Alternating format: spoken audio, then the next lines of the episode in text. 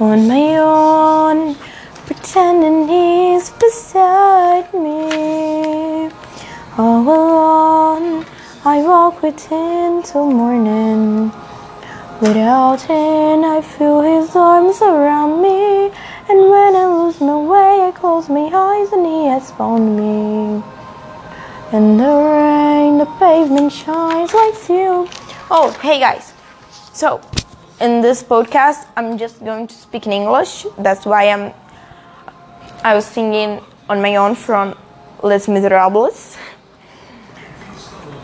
So today, um, the podcast is about English, and we're gonna talk about the ad- adjectives. I- adjectives. I don't know the the pronouns. Uh, about personality and all this stuff, and suffix and prefixes. A suffixo e prefixo, okay? Um, first of all, let's talk about um, bad and good adjectives. Bad adjectives slimy, disgusting, aggressive, poisonous, dirty, filthy, filthy, untrue, unpopular, unpopular, misconception, misunderstood, self conscious, stubborn, stubborn shy compet shy is kind of bad. Competitive it's kind of bad too because it's not a good thing. Jealous selfish spoiled bossy and perfectionist. And the good. Beneficial ambitious optimistic determined organized enthusiastic outgoing generous, self confident, fair, odd, responsible, energetic, patient, cooper- cooperative, helpful, and open minded. Now, um, these are some adjectives for good and evil. Yeah. But today we're going to talk too much about these adjectives and um, contrast and compare things.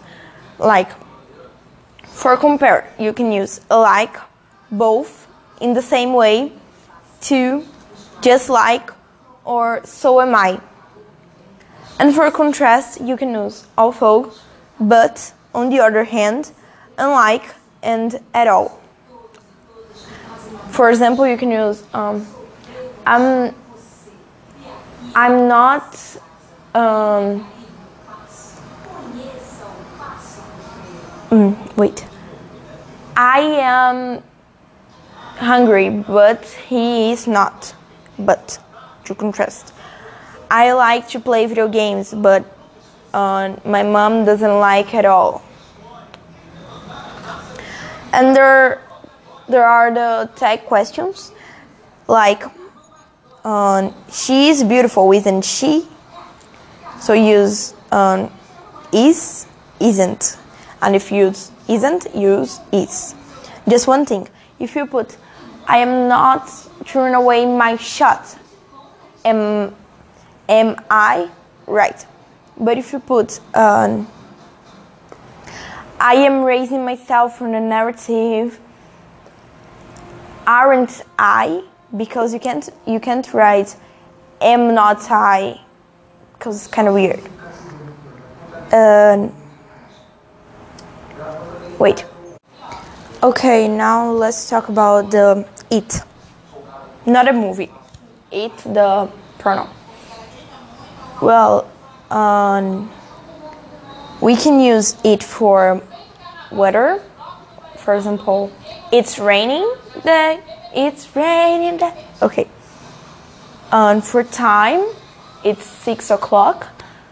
And for distance, it's half a mile. It's half mile from here.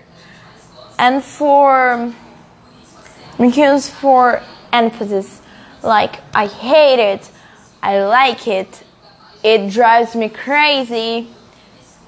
It drives me crazy. It so.